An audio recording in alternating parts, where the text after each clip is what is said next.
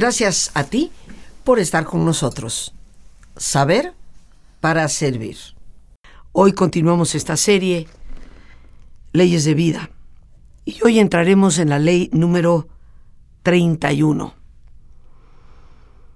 Los grandes héroes son humildes. Algunos diríamos, bueno, eso es una afirmación más que una ley. Pero en el fondo, queridos amigos, los verdaderos actos de heroicidad, aquellas personas que han logrado realizar heroicamente algo en favor de su entorno, de su sociedad, son verdaderamente humildes. La humildad, tristemente, es una virtud, un gran valor que está muy subestimado en nuestra cultura moderna que hoy todos compartimos y que ya no podemos decir es tan solo occidental, puesto que la cultura occidental ha permeado prácticamente a todo el mundo. Para muchas personas es una creencia muy prevalente pensar, afirmar que la humildad pues está bien para los que son eh, piadosos o, o medio santurrones, pero que en el mundo real, en el mundo de todos los días, la humildad no te va a ayudar a conseguir más nada. Muchas personas consideran el orgullo y la agresividad como virtudes y la humildad como una debilidad. Yo creo que esto se puede deber a que muchas personas no comprenden lo que verdaderamente significa la humildad. Puede ser que estén equiparando la humildad con, con la baja autoestima, con el sentirse menos, con un sentido de inferioridad, cuando de hecho ciertamente esa no es la verdadera humildad. Actualmente y de, de hecho cotidianamente, yo diría que lo opuesto es la verdad. La mayor parte de las personas verdaderamente grandes son personas sumamente humildes. Aquellos que se encuentran entre las gentes respetadas, que nunca han vivido un reconocimiento de su grandeza, se dan cuenta que lo importante es lo que viven dentro de ellos mismos. ¿Cuánto sientes tú que hay en ti mismo para dar? Hay cantidad de personas que han realizado grandes cosas a pesar de nunca haber sido reconocidas, pero las personas que verdaderamente hacen grandes cosas, sean reconocidas o no, saben distinguir lo que procede de ellos mismos y también lo que viene de un poder superior que trabaja a través de ellos. El verdadero sentido de la humildad es conocer que el yo personal es tan solo un instrumento, es un vehículo de un poder superior. El mismo Jesús, para los que somos cristianos o los que se acercan a leer la Biblia, nos dice, no soy yo, sino el Padre que hace todas estas obras. Son palabras de San Juan 14:10. Otros grandes líderes espirituales han reconocido esta misma verdad. La verdadera genialidad tiene sin lugar a dudas un sentido muy profundo de humildad personal. Hay tantas personas que podríamos citar. Un gran imán de el islamismo de los musulmanes, que fue en su momento califa, dijo, aprende a esconder el bien que haces y haz conocer todo el bien que se te ha hecho a ti. Ben Sirá, tal vez uno de los grandes escolásticos del judaísmo, comentaba, entre más grande eres, más debes practicar la humildad. Todas estas personas, queridos amigos, nos hablan de la necesidad de reconocer que el yo es relativamente pequeño y que cuando logra grandes cosas está imbuido de una fuerza que le supera. El gran Isaac Newton, uno de los científicos más grandes de todos los tiempos, de los grandes exploradores de la realidad, el descubridor de la ley de la gravedad, hizo algunas afirmaciones al acercarse el final de su vida.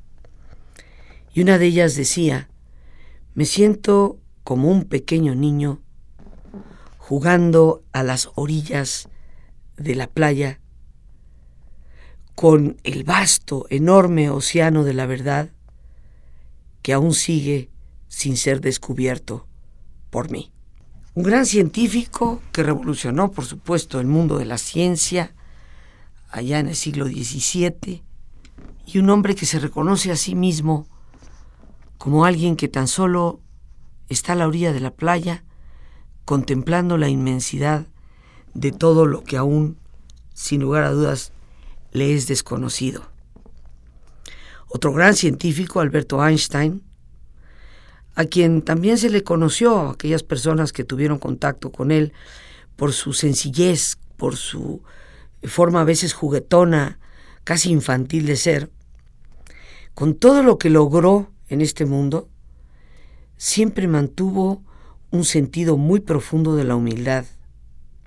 El doctor Walter Russell, un genio en muchos campos, tal vez hizo eco de muchas de las enseñanzas de todas las tradiciones cuando afirmó, hasta que uno aprende a amarse a uno mismo, no puede encontrarse a sí mismo, pero una vez logrado, ese ego personal debe de ser reemplazado por la fuerza universal que realmente lo mantiene y le da vida.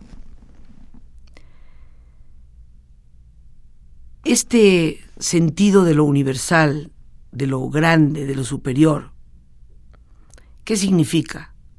¿Cuál es la diferencia entre ese yo, por así decirlo, muy superior y ese ego personal? Para empezar, queridos amigos, recordemos que ese ego personal es lo que la mayor parte de nosotros referimos como el yo. Es el que nosotros creemos que es nosotros. Contiene muchas formas de expresión que nos permiten dar nuestras opiniones respecto a lo que sentimos que somos. El ego personal se identifica con nuestra apariencia, con nuestros logros, con nuestras posesiones. Es ese yo que puede ser, o se puede más bien dicho, inclinar a competir con otras personas de manera constante y se puede sentir sumamente dolido o enojado si no alcanza, si no logra lo que desea. Ese ego yo del ser humano siempre se quiere sentir muy importante siempre quiere tener la razón y por supuesto siempre quiere tener el control. Ese ego también provoca en muchas ocasiones que las personas traten de resolver eh, problemas tan solo pensando que tienen toda la fuerza en sí mismos para superar cualquier cosa, sin nunca buscar la asistencia de la verdadera fuente de sabiduría y de fortaleza, que es Dios mismo. ¿Cuántas personas conocemos tú y yo que se creen, como decimos Juanito Camaney, la última Coca-Cola del desierto? Personas que han construido ese ego de una manera verdaderamente asombrosa para caer eventualmente en un resquebrajamiento, porque todos los seres humanos somos frágiles. La humildad, creo yo, nos ayuda a prevenir esos resquebrajamientos, porque si podemos reconocer que somos quebradizos, estaremos mejor preparados para enfrentar ese tipo de adversidades cuando ellas se presentan. Algunos podríamos decir que está en la naturaleza humana creerse la última Coca-Cola del desierto, puede ser una descripción familiar de lo que es la naturaleza humana en sí. Pero existe otra parte de nosotros, un yo, por así llamarlo, superior, y que representa en nuestro interior esa chispa de lo divino. Desafortunadamente, la mayor parte del tiempo, este yo superior permanece como escondido por ese ego personal que hemos descrito. Con mucha frecuencia no podemos ver ese aspecto superior de nuestra propia persona porque estamos ciegos ante esa identificación que hemos hecho con el ego personal. Esto puede compararse con tratar de ver las estrellas durante el día. Las estrellas siempre están presentes en el universo, pero están oscurecidas por la luz del sol. Solamente cuando el sol se apaga por las noches, vemos las luces del firmamento. Muchas veces solo cuando nos quebramos, vemos otra luz que es infinitamente superior a la nuestra. Esta ley número 32 eh, la vamos a compartir desde un pensamiento de Sir John Templeton. Ágape. Ágape es una palabra, queridos amigos, que representa el amor. Ágape, cuando lo damos, crece. Cuando lo retenemos, perece o por lo menos disminuye. Desde mi perspectiva, esta ley diría, el amor que damos ayuda a crecer al amor. El amor que retenemos lo disminuye y disminuye también nuestra capacidad de amar. Esta, sin lugar a dudas, es una ley y yo creo que todos la hemos podido constatar en nuestra vida porque nos hemos dado cuenta de personas que son incapaces de dar algo de sí mismas, de ayudar, de amar a los demás. Y nos vamos dando cuenta cómo los demás lentamente se van alejando de esas personas, hasta que se quedan enteramente, completamente solas, hasta que parece ante ellos mismos que ya no existe amor en sus vidas. Por otra parte, todos hemos tenido la experiencia de personas que dan amor y cómo la gente, los que le rodean, cada vez quieren estar más cerca de ellos y amarles más. Entonces, eh, de forma muy práctica y muy operativa, yo creo que tú y yo hemos percibido la, la verdad de esta ley. Tal vez ninguna otra palabra en nuestro idioma ha recibido tantas definiciones o ha sido escrita con tal profundidad en la poesía, en, los, en las obras de teatro, en las novelas, en la filosofía, en la teología. Ninguna otra palabra ha sido tan llevada, tan traída y tan redefinida y requete definida como la palabra amor.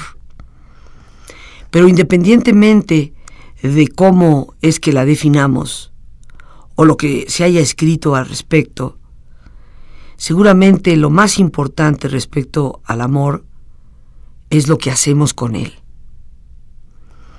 Los griegos, precisamente, fueron los que desarrollaron diversas definiciones del amor. Eros, por ejemplo, la palabra eros, se refiere al amor romántico, eh, pues el tipo eh, de amor que nos hace sentir como mariposas en el estómago, ¿no? Cuando nos sentimos enamorados de alguien y sentimos esa atracción que nos lleva al romanticismo de querer estar con alguien, ¿verdad? Estorche o estorge, como quieras tú decirle, es otra palabra que los griegos utilizaron y es el tipo de amor que podemos sentir por los miembros de nuestra familia. Es, por así decirlo, el amor que viene de la, de la seguridad, de sentirnos arropados, acogidos. Es el amor que vamos a tener, eh, sin lugar a dudas, pues, pues nuestros hijos, por nuestros hermanos, por nuestros mejores amigos, sin lugar a, dudas, creo yo. Y filos es otra palabra griega que nos habla de camaradería. Y es el que más identificamos con la amistad. Entonces tenemos muchas palabras en griego que tratan de definir lo que es el amor. Eros, como el amor romántico, estorge, como el amor a los miembros de la familia, filo, como el amor a la amistad, pero el más importante amor, sin embargo, es el ágape. ¿Qué es ágape? Ágape es el amor carente de egoísmo, que se da a sí mismo y que a la vez no está esperando que se lo regresen. Es el amor que crece conforme damos de nuestra propia persona. Milagrosamente, porque así lo podríamos decir, entre más ágape tú das, entre más amor de este tipo incondicional tú das, más vas a tener para poder seguir dando. Es sin lugar a dudas el amor que los grandes de la espiritualidad han puesto como ejemplo en su vida. Jesús, Buda, Lao Tse, Confucio, en fin, tantos más. Un gran autor que yo siempre te voy a recomendar que leas, Luis, su apellido se escribe L-E, W-I-S, C.S. Luis. Te lo digo porque realmente vale la pena que busques sus obras. Hay muchos libros de, de él, un hombre que da un gran testimonio de espiritualidad. Bueno, Carl S. Lewis, como se le conoce, asemejaba el ágape a las herramientas que se necesitan para poder hacer que un jardín sea muy abundante. Siempre tenemos la posibilidad de elegir. Podemos permitir que el jardín de nuestra vida crezca como a lo loco, salvajemente, sin ser atendido, hasta que por supuesto se llenará de, de hierbas que lo sofoquen, o podemos utilizar las herramientas adecuadas y cuidar, procurar nuestro jardín, hasta que podamos crear un lugar de belleza inimaginable, lleno de flores, con todos aquellos vegetales inclusive que podamos necesitar. Yo creo que una de las más importantes herramientas puede ser nuestro deseo, nuestra voluntad de extender nuestro amor a otras personas. Se dice que no existe poder más grande en el universo que el amor. Y no existe ningún acto más importante que el de amar. Meher Baba comentaba, un, un eh, maestro oriental, a sus seguidores lo siguiente. El amor tiene que surgir espontáneamente desde el interior no puede ser adquirido de otra forma más que de adentro, como fuerza interna. Por eso el amor y la coacción nunca pueden ir juntos. Pero a pesar de que el amor no puede ser obligado a nadie, puede ser despertado a través de nuestra propia capacidad de amar. El amor es esencialmente una forma de saber comunicarnos con nosotros, con el mundo y con Dios. Bien amigos, listos ya para relajarnos. Como es nuestra sana costumbre, te pedimos que te pongas cómodo y si te es posible hacer el alto completo y total, qué mejor que cerrar tus ojos. En una posición cómoda y con tus ojos cerrados, Toma conciencia de tu respiración. Siente el entrar y el salir del aire en tu cuerpo. E imagina cómo al inhalar, así como llevas oxígeno a tus células, inhalas también serenidad para tu mente. Al exhalar, así como tu cuerpo se libera de toxinas, imagina que tu mente se libera en ese aire que exhalas de todas las presiones y todas las tensiones. Respira profundamente. Y concentra tu atención en tu cuero cabelludo. Relaja todos los músculos que cubren tu cabeza.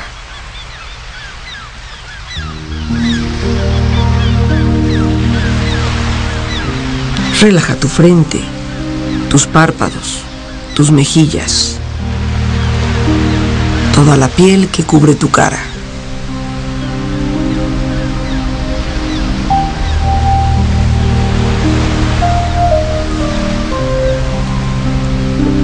Relaja tu cuello y tu garganta. Siente su flexibilidad, equilibrio, balance.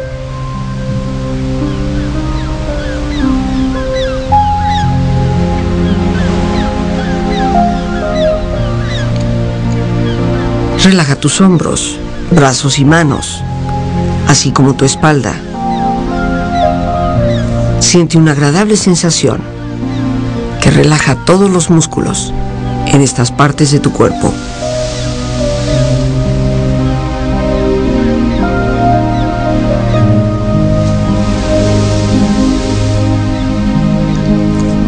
Relaja tu pecho, exterior e interiormente relajando todos los músculos, imaginando a todos tus órganos internos funcionar rítmica y saludablemente.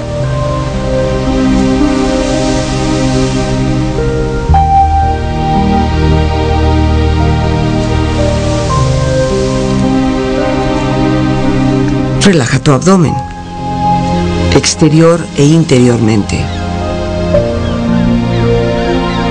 Aflojando todos los músculos, imaginando todos tus órganos internos funcionar rítmica y saludablemente.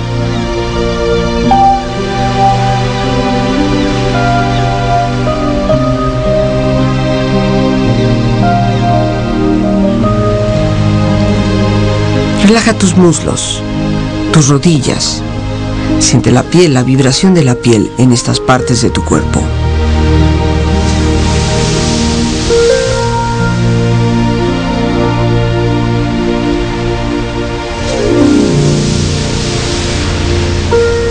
Relaja tus pantorrillas y tus pies.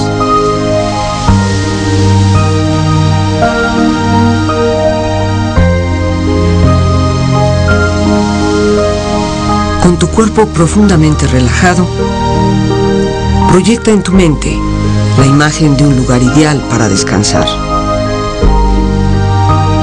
Imagina los colores, los sonidos, los aromas es un lugar de belleza y de paz. Siente estar ahí y disfrútalo.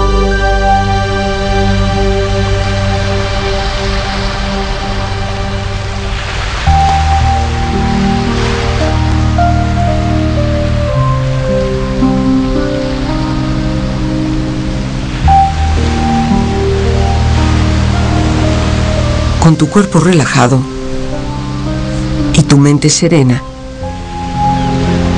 reflexiona.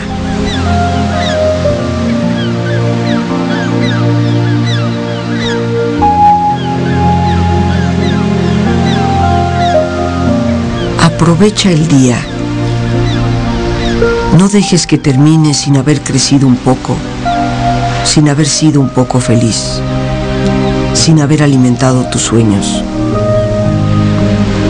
No te dejes vencer por el desaliento. No permitas que nadie te quite el derecho de expresarte. No abandones tus deseos de hacer de tu vida algo extraordinario. No dejes de creer que las palabras y la poesía sí pueden cambiar el mundo. La vida es desierto y es oasis. En ocasiones nos derriba pero también nos convierte en protagonistas de nuestra propia historia.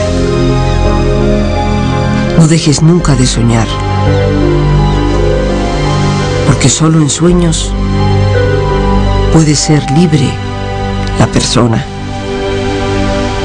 para llegar a convertir en realidad lo que está soñando. No te resignes, no traiciones tus creencias. Todos necesitamos aceptación, pero no podemos remar en contra de nosotros mismos. Disfruta de tener la vida por delante a cualquier edad. Vívela intensamente, sin mediocridad. Piensa que en ti está el futuro y encuentra tu tarea con orgullo y sin temor.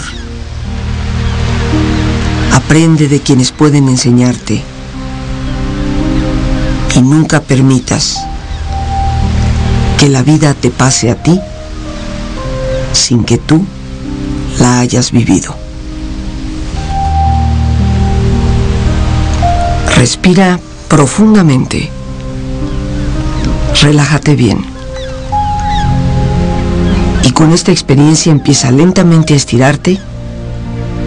Brazos, manos, piernas y pies, haciendo que tu cuerpo retome su nivel de actividad hasta lentamente abrir tus ojos.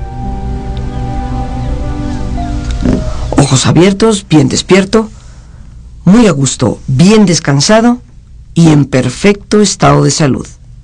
Aquí estamos, queridos amigos, bien relajados, hablando sobre la ley número 32. Ágape que se da, crece. Ágape que se retiene, disminuye, se desvanece. Recordando que hablamos de ágape usando la palabra griega que representa ese amor incondicional que está lejos del egoísmo. Y citábamos precisamente a un gran escritor, Carl S. Lewis, que hacía una analogía entre ágape y lo que son las herramientas que se requieren para hacer fructificar un jardín muy abundante, recordándonos que siempre tenemos la capacidad de elegir.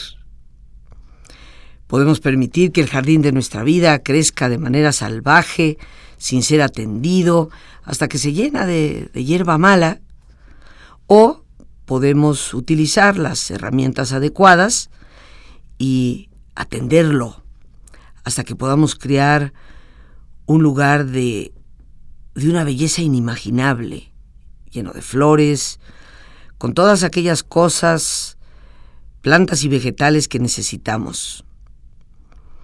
Pero sin lugar a dudas, una de las más importantes herramientas puede ser nuestra voluntad de poder extender el amor a otros. Se ha dicho tantas veces, queridísimos amigos, que no existe ningún poder en el universo que sea más grande que el amor, y ningún acto más importante que el de amar. Muchos han eh, comentado respecto a esto, recordándonos que el amor debe de surgir espontáneamente desde dentro. No es algo que podamos forzar. De ninguna manera es una forma de buscar el propio beneficio o de tratar de pretenderlo desde afuera. El amor y la coacción, por lo tanto, nunca pueden ir juntos. En el momento en que de alguna manera estamos coaccionando a alguien, chantajeando a alguien, podríamos decir que el amor ya no está. Pero así como el amor no puede ser obligado por parte de ninguno de nosotros, puede ser despertado cuando de verdad buscamos en nuestro interior. Porque el amor surge esencialmente de la capacidad de saber autocomunicarnos. aquellos que de alguna manera no tienen esa capacidad, tienen que desarrollarla. Porque en la medida en que buscamos y tocamos el interior de nuestro propio ser, reconocemos sin lugar a dudas las fibras más importantes, lo que verdaderamente nos mueve. El verdadero amor es inconquistable y por lo tanto también es irresistible. Es algo que permanece y que nos genera poder en el verdadero sentido de la palabra porque nos da fuerza hasta que nos llega a transformar y curiosamente va transformando a todos los que están a nuestro alrededor. Podemos dar a los demás sin amor.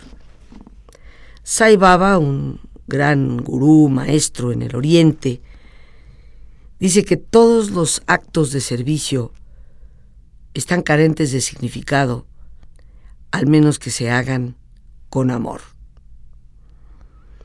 Cuando nosotros descubrimos el milagro del amor, prácticamente yo diría que es casi imposible detenernos en ese querer dar. Aparte no queremos parar, no queremos ponerle un alto a esa capacidad de dar y compartir. Es obvio que el que ama va incrementando en sí mismo su propia capacidad de amar en la medida en que lo demuestra y que a la vez si deja de hacerlo, esa capacidad va disminuyendo. En la medida en que procuremos conservar, por así decirlo, el amor como algo que no debemos de estar dispendiando a los demás, nuestra capacidad de amar será cada vez más pequeña. Ágape es en realidad el amor incondicional que Dios nos da, sin importar cómo somos, cuánto dinero tenemos, qué tan inteligentes seamos, inclusive sin importar si somos amorosos en nuestras acciones o no lo somos. Porque Dios ciertamente ama incondicionalmente. Y eso es lo que nosotros deberíamos de hacer de igual forma. Cuando practicamos ágape, se nos hace más fácil amar aún aquellas personas que tal vez podríamos haber llegado a considerar como enemigos porque pues nos han dañado, nos han herido. Ágape, esta calidad de amor, es lo que nos permite muchas veces tolerar a aquellas personas que nos resultan molestas. Es lo que nos permite encontrar algo que apreciar en cada persona con la que nos encontramos. En la medida en que consistentemente nosotros nos entrenamos en muchas cosas, deberíamos de darnos cuenta que entrenarnos no solo debe hacerse para ser músicos o atletas, sino que debe de aplicarse constantemente para desarrollar nuestras habilidades. Y una de ellas es el desarrollo del ágape.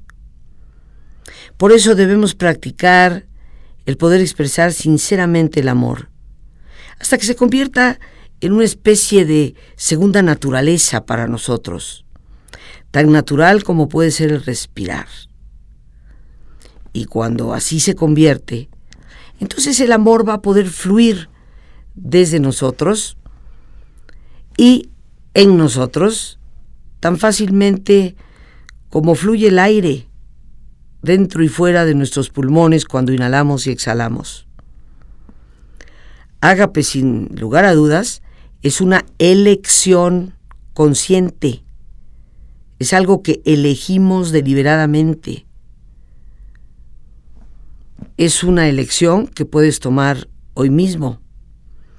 Realmente no depende de cómo te sientas, sino en amar independientemente de cómo te sientas. Se asemeja, por así decirlo, a un programa de ejercicios.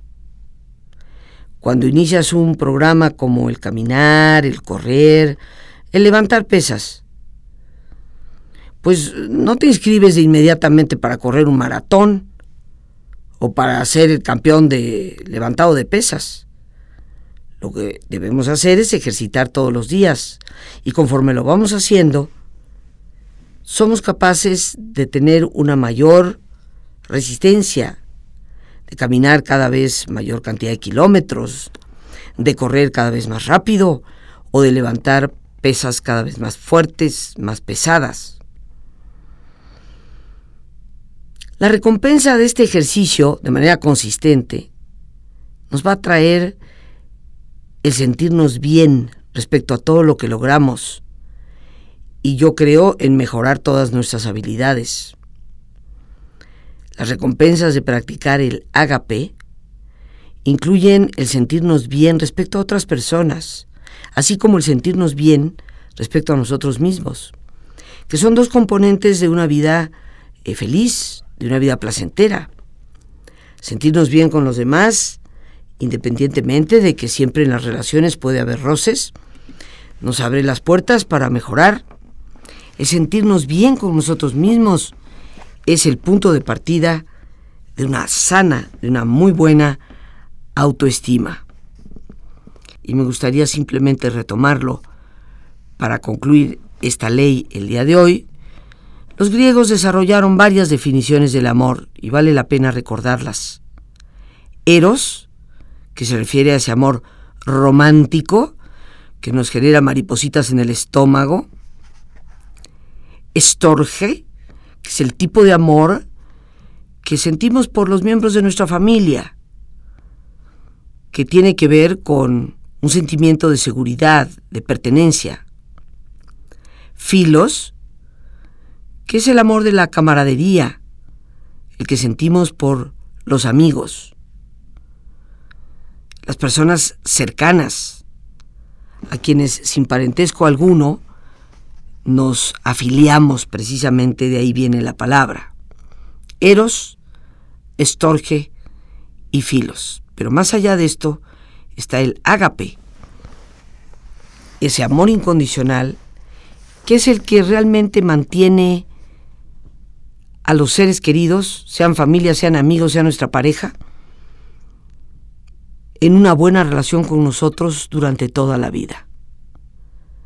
Si sabemos amar incondicionalmente, si llegamos al ágape, pues no solamente vamos a amar a los extraños, a nuestros compañeros de trabajo, a aquellas personas a las que no nos une necesariamente una relación cercana, pero es el ágape el que nos va a dar precisamente la calidad y la calidez del amor que puede sostener cualquier tipo de relación familiar, erótica